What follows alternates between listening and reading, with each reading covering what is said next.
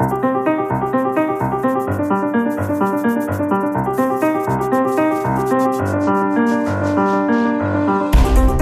Hoje, no horário e formato especial, as quatro vozes dos pais da República, Manuela Ferreira Leite, Carlos Carvalhas, José Ribeiro Castro e Francisco Louçã, vão analisar o estado desta nação que fecha uma legislatura inédita. Não governou o partido mais votado, mas aquele que reuniu o apoio maioritário no Parlamento, com o PS, PCP, Bloco e Partido Ecologista Os Verdes a formarem uma maioria. PSD e CDS começaram esta legislatura juntos, na coligação Portugal à Frente, e fecham à espera de contrariar as sondagens e o primeiro teste eleitoral nas europeias que não correu bem. Sugiro que comecemos este debate na próxima hora com uh, os principais ganhos e fracassos desta legislatura e começo por si, Francisco Lassan, para lhe perguntar o que é que retira como mais positivo nestes quatro anos desta solução inédita de governo.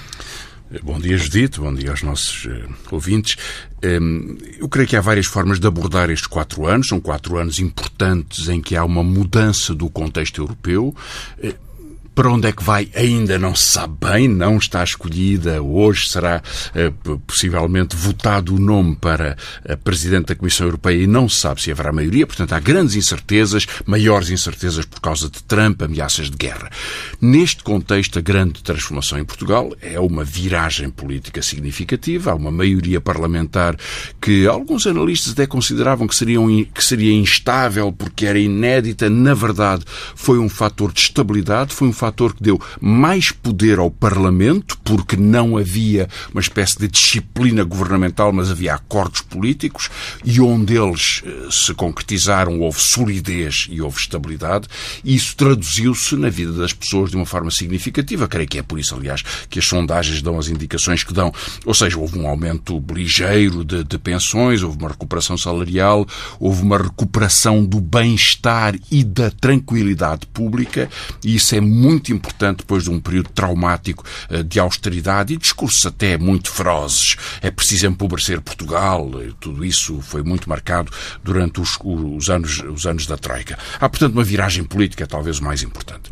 E creio que o maior sucesso, o governo medirá isto dizendo grande redução do déficit, redução do peso da dívida eh, no, no PIB, eh, redução do desemprego, aumento das exportações, em contrapartida, onde onde é que estão as limitações e os fracassos? Bom, o essencial é que este governo utilizou muito no contexto europeu, eh, das regras europeias e da, da sua sequência nesse, nesse, nesse contexto, mas utilizou a variável investimento público como a variável de ajustamento e, portanto, não aproveitou as folgas que a redução do déficit permitia. Vejo que Mário Centeno, eh, há, quatro anos atrás, previa para este ano um eh, déficit de eh, pequeno, muito pequeno, mas com uma folga de 1.500 milhões de euros em relação àquilo que está a executar hoje. E que diferença que isso faria ao longo de quatro anos para serviços públicos, funcionamento de gastos públicos, capacidade de resposta do ponto de vista da, da, da eficiência da, da vida coletiva, do Estado,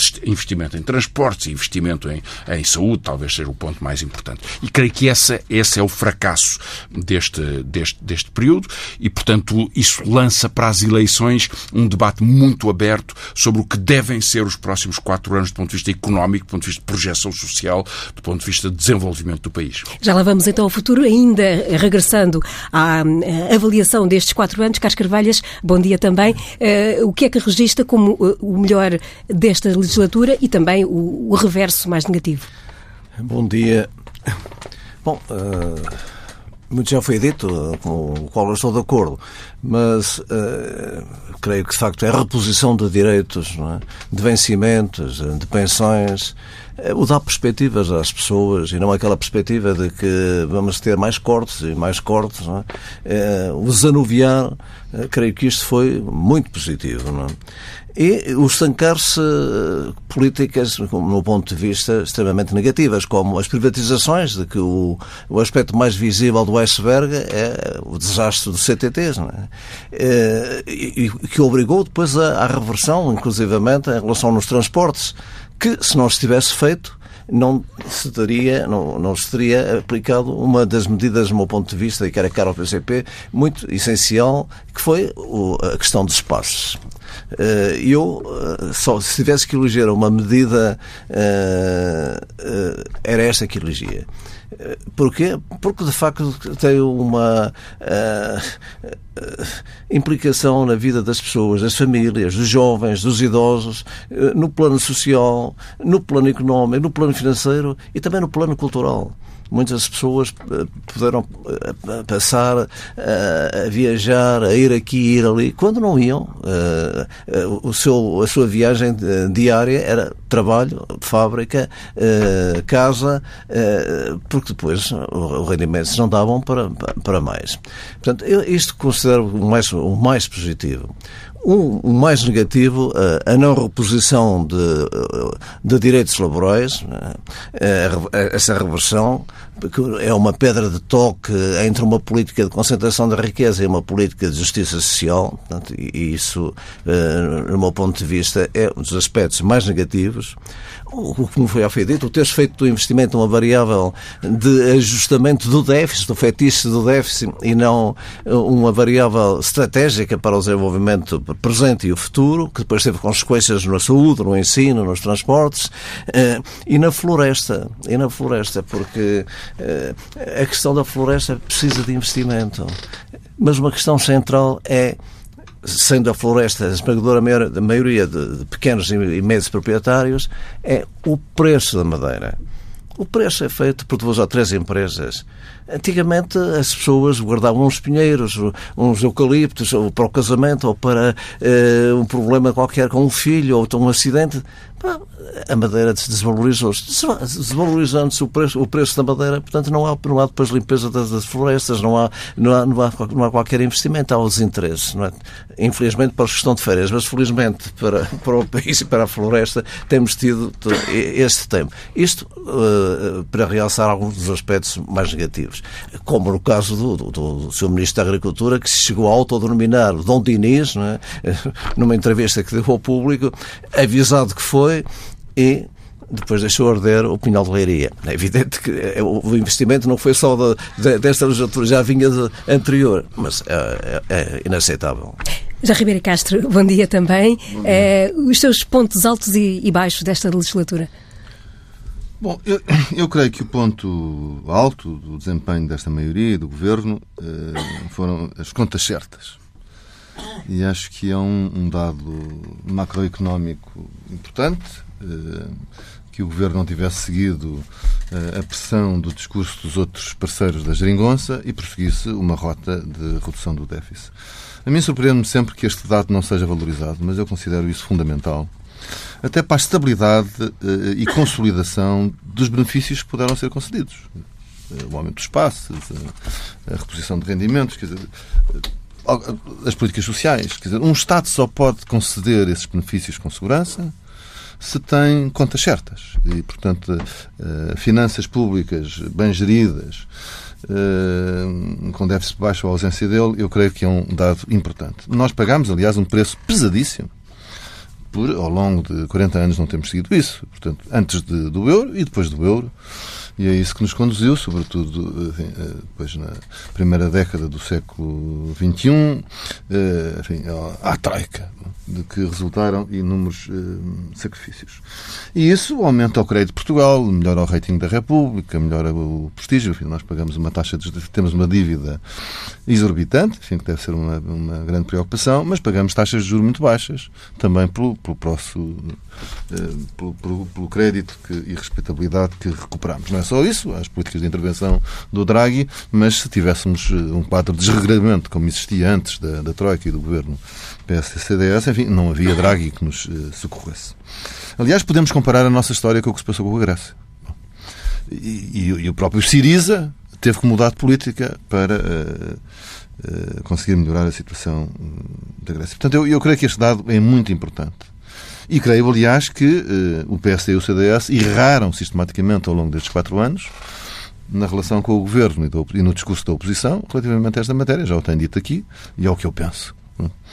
Uh, deveríamos ter saudado isso. Isso, no fundo, na nossa perspectiva, é a continuação uh, de algo que tinha sido feito e iniciado nos quatro anos anteriores, portanto, continuaria. Eu creio que o PS e o CDS, se tivessem ganho as eleições, também teriam feito a reposição de rendimento provavelmente não tão depressa quanto, quanto foi feito, mas isso estava no programa.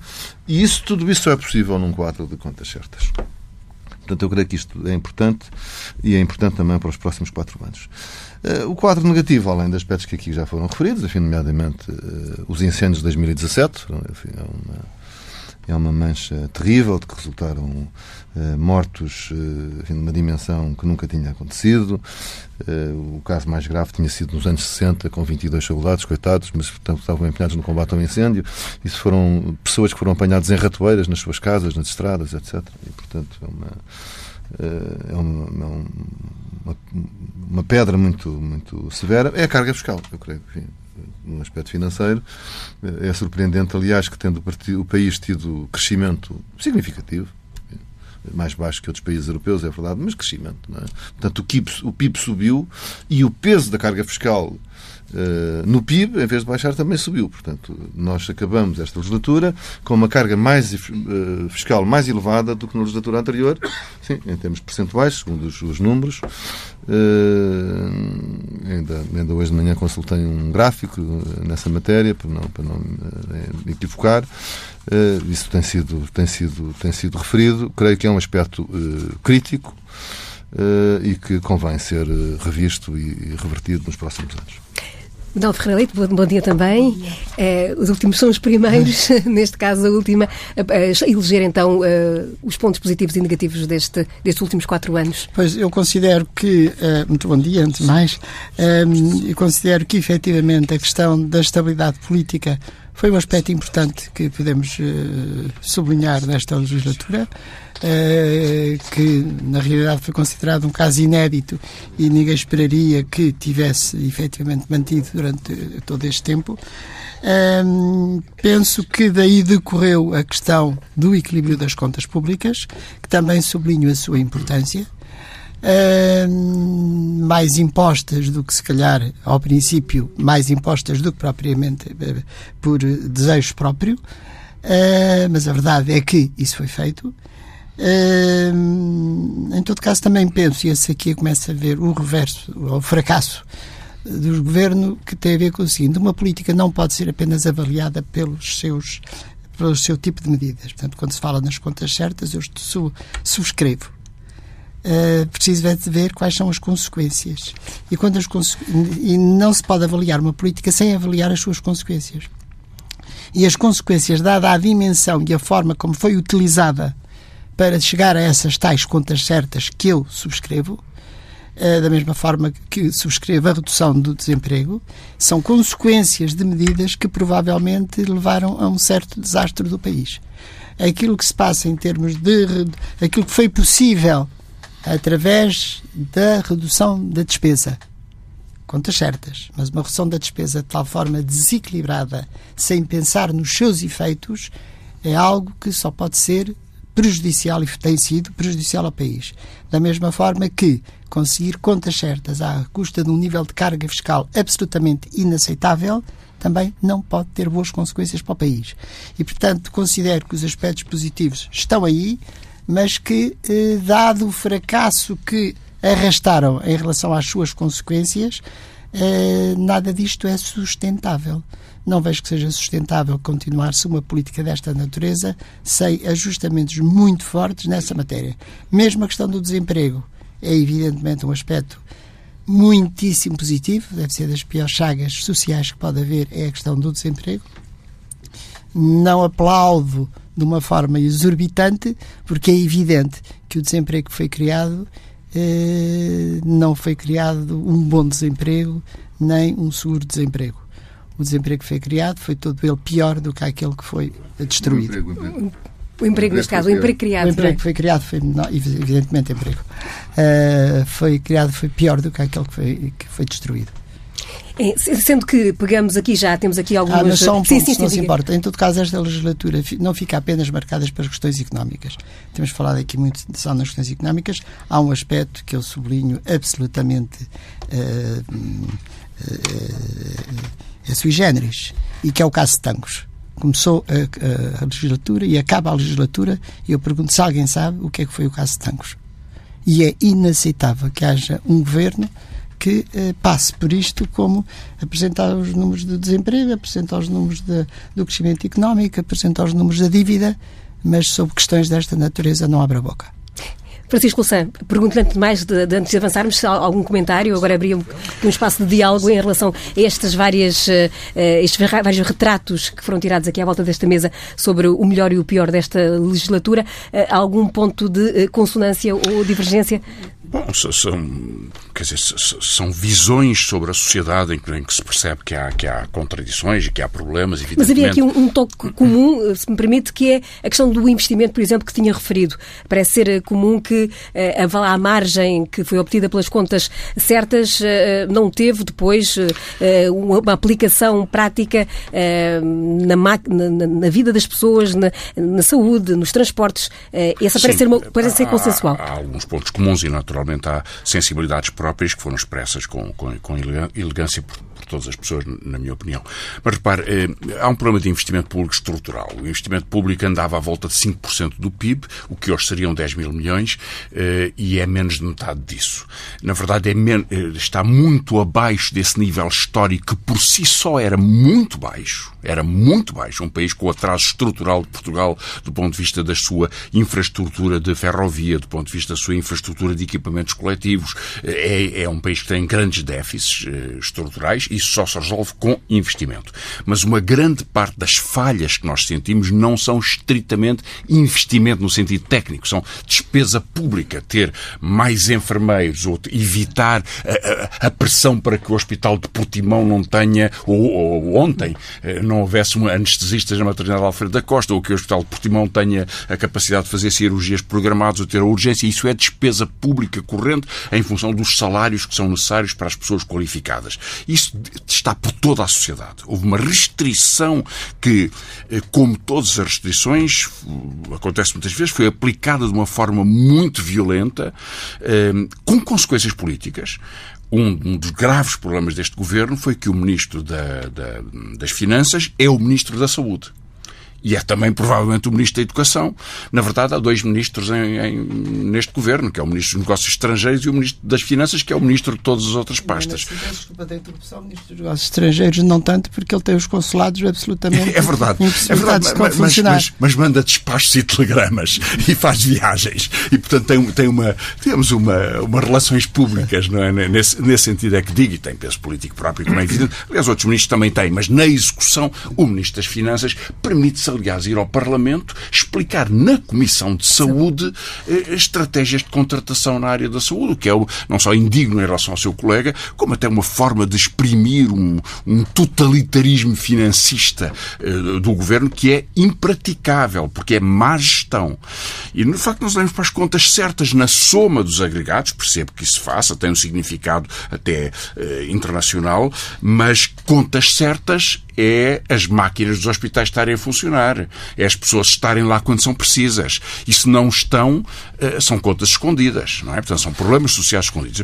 E, portanto, eh, eu creio que é preciso olhar para isto. Eh, toda a discussão sobre a carga fiscal, eu tenho. Acho que é muito uma discussão de, de economistas. Eh, e alguns de nós que estamos aqui nesta mesa eh, sofremos desse, desse, desse pecado. Porque é verdade que medimos em relação ao PIB, mas repare, quando há um crescimento que reduz o desemprego, aumenta a soma das contribuições e impostos no PIB mesmo que não tenha aumentado nem a taxa de contribuição, nem as taxas de imposto, que não aumentaram. E, portanto, é natural que haja um aumento da soma e do peso, porque há mais pessoas a descontar para a Segurança Social. Isso acontece sempre.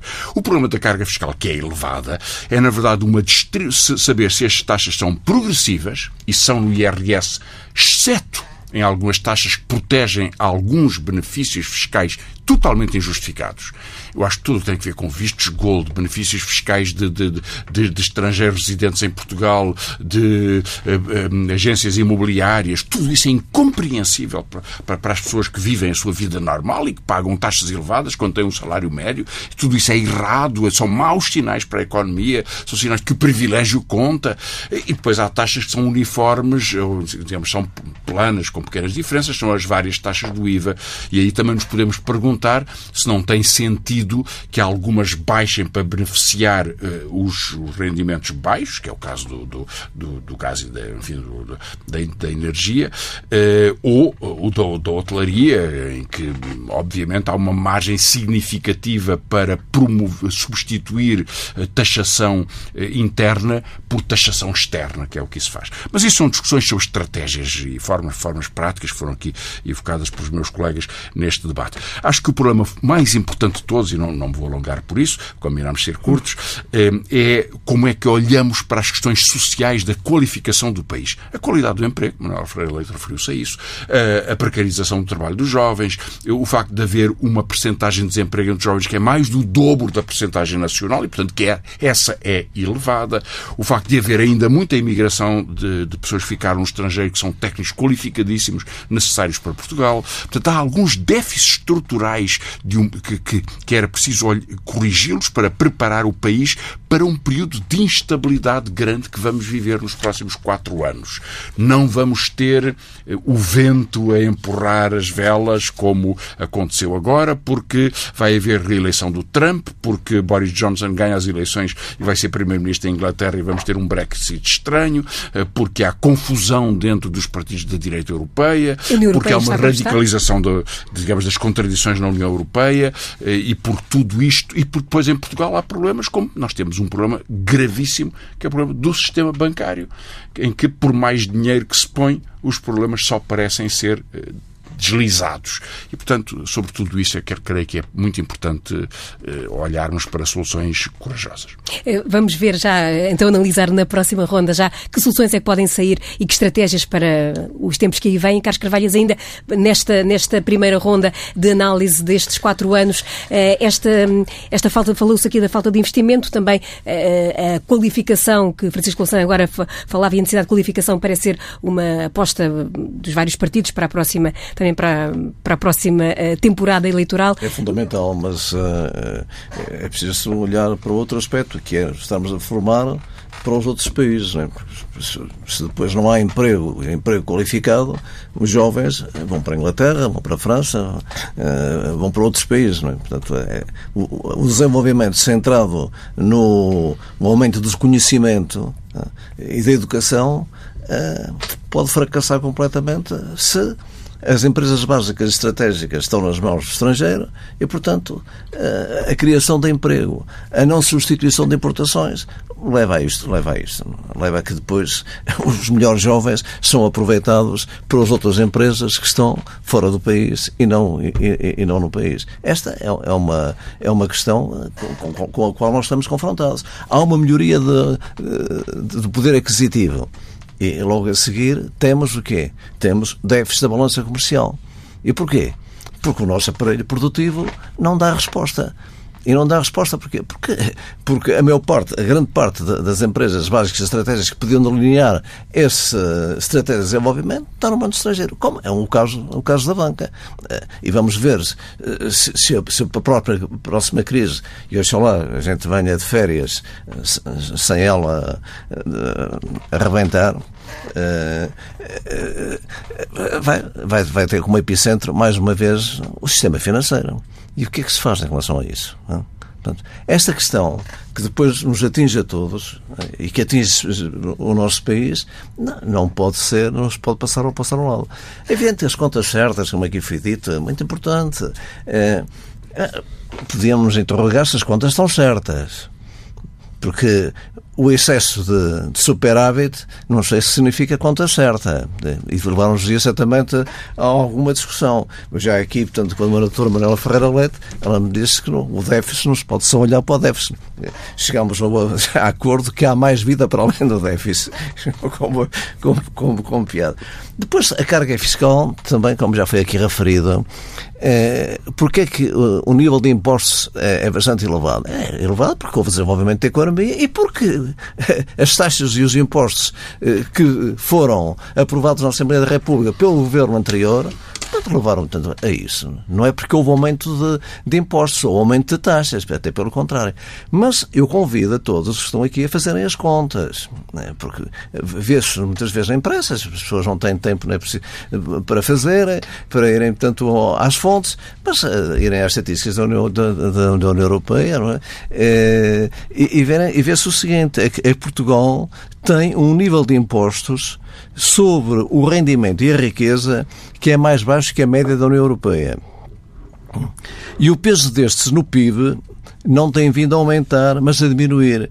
Caiu entre 2015, o governo de Coelho, para o de agora, de 10,9% para 10,4%. É uma pequena, mas é uma pequena diminuição. de impostos. De impostos. Portanto, é, é, é, é, bom, que, é bom que se tenha portanto, os números e a realidade, e que se conheça a realidade, para depois vamos começar a fantasiar impostos, impostos, impostos. É evidente que, que, que é necessário uh, olhar para a carga fiscal, é necessário olhar para os impostos, e é necessário porque é necessário aquilo que, do meu ponto de vista, é fundamental, que é melhor distribuição do rendimento nacional.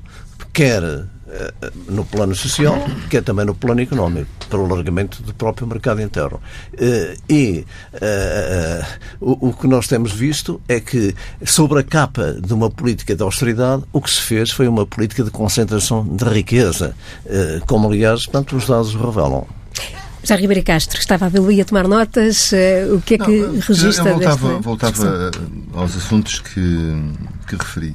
Referi a carga fiscal com o indicador que é normalmente usado. A gente, obviamente, pode sempre agarrar no, no, no indicador, descascá-lo e apresentá-lo uh, de outra maneira. Eu não contesto o que aqui foi dito, não, mas também não pode-se conquistar que o indicador diz isto. Não é? Bom, e uh, eu creio que convém sublinhar o, o, seguinte: esta subida da carga fiscal, que de facto, como disse o Francisco Lassan, uh, significa também um aumento da arrecadação fiscal, porque as pessoas pagaram mais, não é? portanto, houve um aumento de riqueza e, portanto, não é necessariamente uh, um aumento do esforço individual de cada um. Também há casos e segmentos em que isso aconteceu, mas para a generalidade da população não é isso que aconteceu. Portanto, houve mais gente a pagar impostos e, e com rendimentos mais elevados, isso resultou também. e se houve um aumento do consumo, as pessoas também pagam mais e, portanto, tudo isso uh, resulta. Mas significa o quê? Que o Estado, é, desde este milénio, é? desde, nós temos uma, uma, carga fiscal a crescer em contínuo, de 30% a quase 38% em que estamos nesta altura, uh, não, não retorna ao contribuinte nada do que é o seu progresso. Quer dizer, seja qual for a conjuntura, a carga fiscal é para aumentar.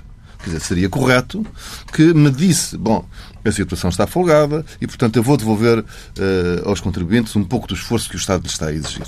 Isso é muito importante também do ponto de vista social, é importante do ponto de vista económico, porque se liberta também recursos uh, uh, para a economia e também é moralizador, porque as pessoas andam a ouvir este disco há anos. Bom, vamos alargar a base contributiva porque quanto mais pagarem, todos vão pagar menos. E não é verdade cada vez mais se alarga a base contributiva eh, só, e as pessoas continuam a pagar mais. Portanto, é preciso também moralizar o grau, o, o grau de esforço e é isto que eu sugiro. Bom, depois, quanto às contas certas. E eu acho que as contas certas uh, é um objetivo positivo. Agora, não é obviamente a todo o custo, só se estivesse numa situação de guerra ou, ou, numa situação muito difícil, como foi uh, a situação de intervenção da Troika. Uma situação de emergência, uh, em, que, em que é um, um bocadinho uma situação de passa pelo egoísmo ou vai ao racha, não é? porque a situação é muito difícil. Não é? Eh, agora, em velocidade de cruzeiro, eh, é normal que isto seja bem feito. É evidente que o Estado não pode continuar a, funcionar na beira do precipício ou na, na, no parapeito da varanda e, portanto, eh, faz qualquer coisa, não há gás no hospital. Faz qualquer coisa, não há anestesista no hospital. Não há videovigilância para tanques. Quer dizer, é, é preciso fazer uma reforma é? séria, debatida com todos, que, que, que permita que a redução de despesa seja estrutural e não com o cacete das cativações ou dos cortes, porque há uma melhoria da ineficiência, as coisas são reavaliadas. Uh, e, portanto, que permita fazer uma gestão uh, sustentável das finanças públicas, que permita ter contas certas, prestígio externo, respeitabilidade, mas, enfim, funcionamento uh, dos serviços em todas as áreas. Por outro lado, enfim, eu não, não sabia aquilo que o Francisco Louçã aqui relatou, que o Ministro Centeno e as comissões, nomeadamente da Saúde, Foi de... entrar nos detalhes, não é? Entrar nos detalhes. Bem, isso de facto é inadequado, não é? Porque os ministros, nesta conjuntura política financeira, têm que ser os tradutores para o seu setor dos recursos disponíveis. Não é? Quer dizer, não, e, portanto, eles é que têm que dizer como é que se aplica os recursos são disponíveis, eh, falam com, o seu colega das Finanças e depois eh, definem prioridades. Não é o Ministério das Finanças que pode fazer isso. Não é? e, e, e se de, de, de, todo é impossível fazer isso sem graves consequências eh, do ponto de vista da qualidade da prestação do serviço, bom, tem que naturalmente bater-se para que esses, essas restrições não sejam tantas aplicadas num setor socialmente muito relevante e outro menos relevante possa acomodar um pouco mais da redução. Portanto, as contas certas tem, obviamente, como maestro o Ministro das Finanças, mas é um esforço coletivo de um governo. Uh, senão as coisas não, não funcionam. Pronto, nesta altura, bom, acompanho que a política do emprego tem que, tem que se velar porque, pelo, pelo, desemprego de longa duração, que é um problema muito sério, muito doloroso, o problema dos jovens, a qualidade do emprego, é preciso qualificar o emprego. Bom, e, bom, e, e, e, trabalhar com as empresas, porque aí são muitas empresas que, que criam emprego, que ofereçam eh, emprego aos jovens que, se o não tiverem aqui, vão para o estrangeiro. Isso, e, e creio que, apesar dessas empresas estarem hoje em mãos estrangeiras, as maiores, que é possível o Estado uh, falar com elas e negociar com elas objetivos e fixar esses objetivos. Dizer, uh, se há, por exemplo, com a Auto Europa, que foi sempre uma empresa estrangeira, há um diálogo, uh, quer do ponto de vista económico, da política económica, quer do ponto de vista social com, com essa empresa, porque é que nas outras não haverá? Acho que é importante que isso seja feito é? e, e será negativo se não for feito. E Manuel Ferreira Leite, obviamente com um comentário ao que foi aqui dito, mas também dava-lhe esta deixa, eh, que já foi aqui eh, retomada por vários eh, oradores, se a presença do ministro Mário Centeno neste governo acabou por alastrar ou deixar marca em todas as pastas, ou como diria o antigo ministro Adalberto Campos Fernandes, se no governo foram todos Centeno nesta, enfim, na persecução desta, destas contas certas, pois, seja pare, isso que for. Parece que sim, que toda a gente foi Centeno. Em todo caso, eu com isso não me preocupo muito, porque é um problema da opção do governo. Uh, aquilo que eu gostaria de referir era, tinha a ver com a questão, efetivamente, da carga fiscal. Uh, ponto número um, estou de acordo com o Francisco Louçã quando digo que um, eh, o problema do investimento, uh, o problema não foi corte só no investimento, é que é um investimento na despesa corrente. Quando nós falamos no caso da saúde, não é só falta de equipamento, é falta de equipamento, é falta de enfermeiros, é falta de compressas, é falta de, das coisas essenciais. Uh, o que significa que eu não critiquei propriamente o corte no investimento. O critico é o corte na despesa, pensando que uh, a grande maioria da despesa, evidentemente, que é despesa pública. E, portanto, ao ligar isto à questão da carga fiscal, estou um bocadinho em desacordo com o que foi dito sobre a questão da carga fiscal. Eu não minimizo a questão do aumento da carga fiscal. Uh, na altura, não critiquei uh, os aumentos da despesa indireta, do, dos impostos indiretos uh, tomados pelo ministro Centeno para aumento da receita e não critiquei exatamente porque, por exemplo, o caso do IVA, evidentemente que aumentou o IVA, quanto mais não seja pelo, pelo aumento de turistas. Ora bem, pôr os turistas a pagar impostos quando cá estão, eu acho bem. Agora, hum, tirando estes aspectos, o facto de a grande maioria da, da contribuição ser de famílias de classe média e média baixa e ser de pequenas e médias empresas leva a que não há possibilidade do país crescer com uma estrutura fiscal desta natureza. Esta tem sido sempre a minha posição uh, e, não, e tenho grande dificuldade em abandonar. E, portanto, este é que é o ponto. E, portanto, quando já se fala, e o Francisco Louçã já falou nisso, e também já se viu esse, essa crítica mais do que uma vez, que o Ministro das Finanças estava a rever a questão dos benefícios fiscais, significa que ainda acham que, por exemplo, em relação a pequenas e médias empresas ou em relação a outras coisas, há a possibilidade, no fundo, de aumentar impostos através da redução dos benefícios.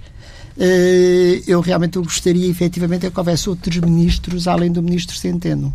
Porque quando, quando, faz, quando vai fazer a revisão dos benefícios fiscais, vai fazê-lo seguramente na ótica da, da cobrança cobrada, da cobrança da receita e na, e na receita que se perde pelo facto de haver benefício fiscal, chamada despesa fiscal. Vai fazê-lo seguramente nessa coisa. E eu gostaria de saber o que é que o Ministro da Economia pensa sobre essa matéria. Gostaria muito de ver uma revisão de benefícios fiscais na base do Ministro da Economia e não na base do Ministro Centeno. Só com o Ministro Centeno duvido, para não dizer que tenho certezas, porque é evidente nestas matérias não se podem ter certezas, de que a medida não seja uma medida encapotada de aumentar impostos. E se assim for, eh, deve ser difícil arranjar-se pior solução. Olhamos então para o futuro. Uh, aparentemente, segundo uh, notícias correm, o Ministro Centeno poderá fazer parte de um futuro uh, executivo. Francisco Louçã, este caso à parte, temos ouvido nos últimos tempos, cada vez mais, por parte do Partido Socialista, um apelo mais ou menos encoberto a uma, a uma maioria. nesse cenário, como é que ficava este entendimento que foi possível ao longo destes últimos quatro anos? Bom, desaparecia. Eh, creio que, repare, o Partido Socialista colocou-se, ancorou-se ao centro há muitos anos atrás. E a, a, estrutura fundamental é uma espécie de consenso europeu entre o centro e a direita eh, para não só eh, estimular a participação no euro, que tem um custo significativo nas margens de manobra da economia portuguesa, mas muito mais do que isso, algumas ideias muito radicais sobre as regras que tinham que ser impostas eh, sobre uh, o nível de déficit, o nível de dívida pública, as formas de ajustamento estrutural. Uh, e, portanto, esse consenso em que o Partido Socialista se, se colocou foi interrompido em alguma medida porque as circunstâncias determinaram a necessidade de acordos políticos à esquerda, que eu acho que foram basicamente cumpridos no essencial do que estava escrito e do que estava registado, e portanto há uma viragem política. Houve também um alívio da conjuntura europeia e até das pressões institucionais da União Europeia, depois de ter tentado aplicar sanções. Não nos esquecemos que no primeiro ano deste governo foi muito marcado pela vontade de aplicar sanções para fazer de Portugal um segundo exemplo, depois do exemplo da Grécia. Isso fracassou. Houve, aliás, uma reação portuguesa forte sobre isso, como é, como é compreensível, divisões europeias também, mas eh, ao terminar este período, o Partido Socialista percebeu que ao colocar-se, eh, essa colocação ao centro ocupou muito espaço da direita. E foi por isso que orquestrou aquela eh, tragicomédia da, da ameaça de demissão do governo para provocar eleições na precipitação da urgência nacional que tinham que ocorrer em meados de julho. Nós estaríamos agora à beira de eleições se aquela demissão do governo se tivesse concretizado. Como é sabido, e sem entrar sequer em detalhes, portanto, tão na memória dos nossos ouvintes que nem vale a pena, isso provocou uma retração muito forte da direita, provavelmente acentuou muito a sua derrota eh, eleitoral nas eleições eh, europeias e um curso que começou mal e continua muito pior, mas ainda estamos longe das eleições. Isso levou a uma enorme arrogância por parte do Partido Socialista, que Carlos César exprimiu melhor do que ninguém, nós a que mandamos no país, eh, que Ana Catarina Mendes deu a forma elegante que terá combinado com o Primeiro-Ministro. Queremos uma maioria absolutamente expressiva, estão a perceber o que é que eu quero dizer, e que. Eh, e o próprio demonstra... António Costa, em entrevista à TV, disse que, eh, obviamente, eu não, não posso dizer que não quero uma maioria absoluta. Oh, claro, António Costa é sempre mais cuidadoso destas coisas. Deixa os seus lugares tenentes fazerem o trabalho de, do cacete. E percebo que ele o faça assim porque ele sabe bem que o país não, e o eleitorado de esquerda, eh, não gosta nada de, desta expressão de arrogância. Até porque muitos eleitores do Partido Socialista acham que foi uma proteção para o país que houvesse a obrigação de negociar com a esquerda, por vezes com grandes dificuldades, como foi com a Lei de Base da Saúde, como foi com os orçamentos, por vezes com mais facilidade, como foi com os espaços sociais e outras matérias. Mas a ideia de que, há um, de que pode haver uma política mais orientada para reformas estruturais que se meçam por melhorias na saúde pública, portanto, por por uma coisa que foi evocada por vários dos intervenientes, que é se pagamos impostos, queremos que haja bons serviços, queremos que haja devolução à democracia. É isso. É, é, há esta, esta equiparação. Eh, portanto, se é assim, eu, eu creio que há essa pressão significativa e, portanto, eh, a ideia da maioria absoluta é uma ideia de um partido político que acha que pode, eh, que pode criar as circunstâncias à sua medida. Só que isso tem problemas graves, que foram até muito evidentes na ideia de que uh, o mundo político é muito pequeno, que há muitas uh, cumplicidades entre amigos, que há uh, muito favorecimento de situações incompreensíveis, de que há muito, muito fechar os olhos em relação a, a desvantagens sociais dos mais, dos, dos, mais pobres, ou até do que hoje se chama a classe média, portanto, pessoas que vivem com dificuldades para ter os seus filhos na escola e para terem férias ao fim eh, no verão e para terem algum à vontade para respirarem financeiramente. E, portanto, eu creio que eh, grande parte do debate político está condicionado por isso, mas não há nenhuma outra resposta senão a resposta que os eleitores possam dar nas próximas, nas próximas eleições. O que eu estou certo é que haverá um rearranjo político talvez mais expressivo, como diria alguém, do que aquele que eh, as sondagens agora estão a indicar. Porque há tendências de fundo que se estão a manifestar neste contexto e acho que em Portugal nos apercebemos muito bem, uma parte importante da população nos apercebemos muito bem, que é bom que estejamos protegidos e é bom se estiver, estivermos bem protegidos destas marés europeias e destas confusões eh, que entre discursos de ódio e entre eh, agressividade política e social têm vindo a marcar a evolução europeia eh, numa, numa parte muito importante dos países mais importantes da, da Europa. E, portanto, que é vantajoso que haja uma composição política plural, democracia democracia muito mais atenta às pessoas e à sua vida e muito mais responsável por elas, e isso implica escolhas económicas, que é muito bom que sejam discutidas nestas eleições. Carlos Carvalhos, como é que vê? O PCP tem dito, obviamente, que o resultado vai depender das eleições, mas o combate vai ser contra essa ideia de maioria? Bom, uh, depende naturalmente da relação de forças, como já tenho dito aqui várias vezes. Uh, o, o, o, quadro político uh, poderá ser bastante diferente.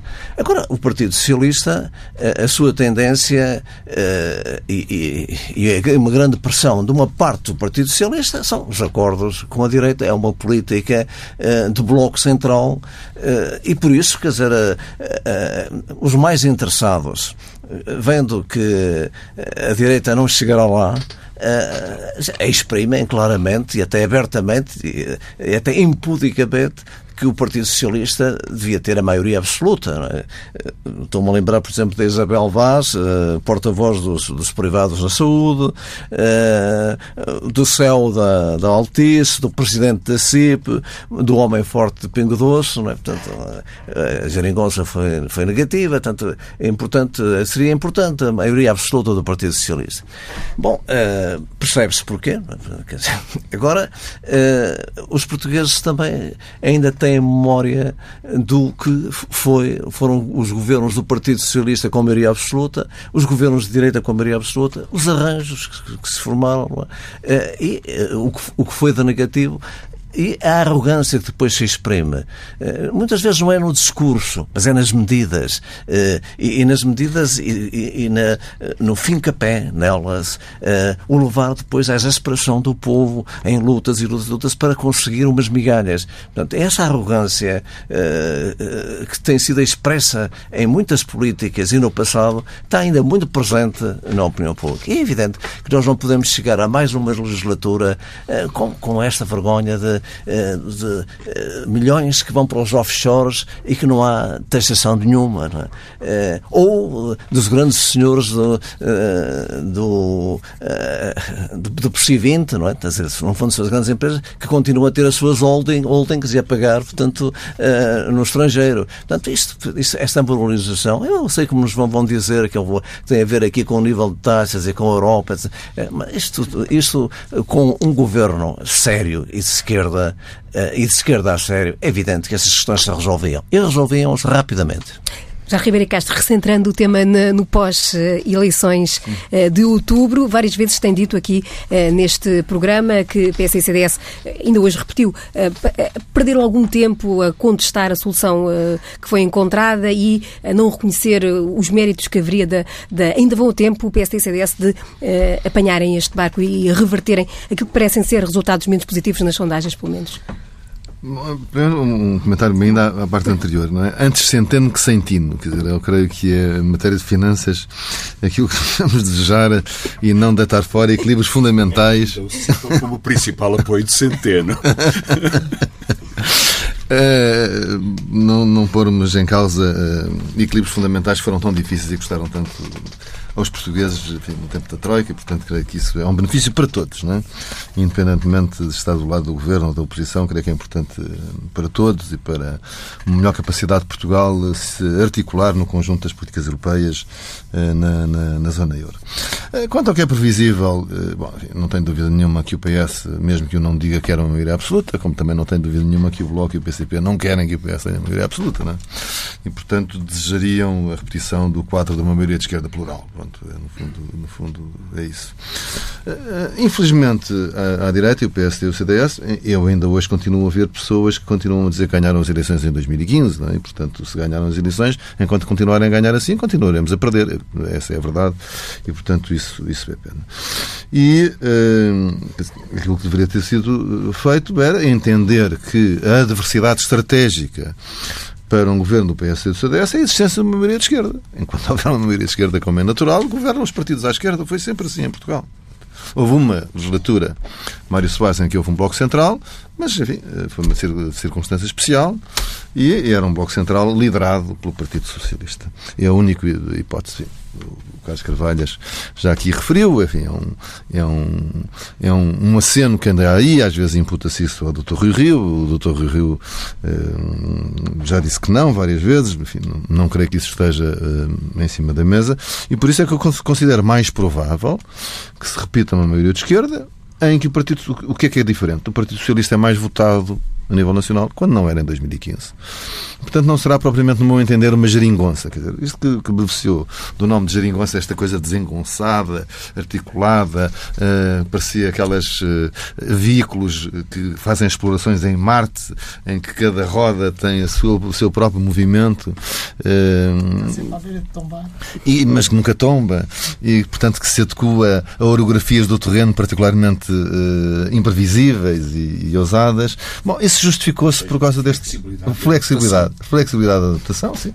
Justificou-se por causa deste quadro. É? E porque o Partido Socialista, não sendo mais votado a nível nacional, necessitou dessa garantia e não se, podia, não se pôde atirar sozinho para fora de pé, como, como tinha feito anteriormente com todos os governos minoritários do PS. Portanto, isto, isto é mais provável. O que vai ser o seu conteúdo vai depender, como mesmo, da, da relação de forças. Portanto, é aí, eu gostaria que, que o PSD e o CDS eh, aparecessem com um golpe de asa e uma, uma grande novidade, mas creio que o, o, o impacto dos resultados europeias foi muito grande e até agora isso ainda, ainda, ainda não surgiu. Manuel Ferreira Leite, expectativas eh, para este ano eleitoral, onde o PSD, a julgar pelas sondagens, arrisca um dos piores resultados uh, da sua história. Eu sei que não vai eu comentar sondagens, mais, mas. Eu gosto mais de falar de factos do que falar de perspectivas. Porque não só não sou bruxa, como uh, acho que não conduz a grande coisa que nós neste momento estejamos simplesmente a olhar o que é que fazer cenários que não sabemos qual é, quando vier o cenário uh, logo se verá. Eh, não tenho dúvidas que, em termos de campanha eleitoral que já começou, o Partido Socialista defende e quer uma maioria absoluta. Também não tenho dúvidas de que a chamada geringonça é dificilmente irrepetível e, portanto, a probabilidade será que mesmo o próprio Bloco de Esquerda possa ir para o governo. Uh, e, portanto, aquilo que as, as pessoas vão ter que uh, ter em consideração é que, quando fizerem as suas escolhas, percebam efetivamente onde é que estão as diferenças e qual é que é aquilo que acham que é melhor para o país. Uh, há um ponto que há pouco foi referido e que eu não referi uh, e que me parece importante, é que hum, resolvemos muitas das nossas questões, não resolvemos o problema financeiro, portanto, o problema financeiro não está resolvido, como foi o caso de alguns países em que só, o caso de Espanha, em que só tiveram o problema financeiro, resolveram e andaram para diante. Hum, portanto, eu acho que poderá ser esse o cenário mais, uh, mais, via mais lógico. Se for uh, as pessoas saberão com certeza quais são as suas consequências e cada um de nós uh, fará com certeza as suas análises e as suas consequências, mas eu devo dizer que pessoalmente não é pela perspectiva que possa vir aí que farei demagogia a dizer coisas ou outras coisas. Tenho um determinado pensamento, uma determinada ideia, uma determinada análise do quais são os custos e quais são os benefícios, e nessa circunstância não vale a pena fazer perspectivas porque não vou alterar em nada aquilo que penso sobre o futuro, tanto num caso como no outro. Análise e o olhar atento de Manuel Ferreira Leite, José Ribeiro Castro, Carlos Carvalhas e Francisco Louçã, nesta edição especial do Pares da República, a fechar assim não só a sessão legislativa, mas também até a legislatura. Eh, o Pares da República fica então por aqui. O cuidado técnico foi de João Félix Pereira. Boas férias.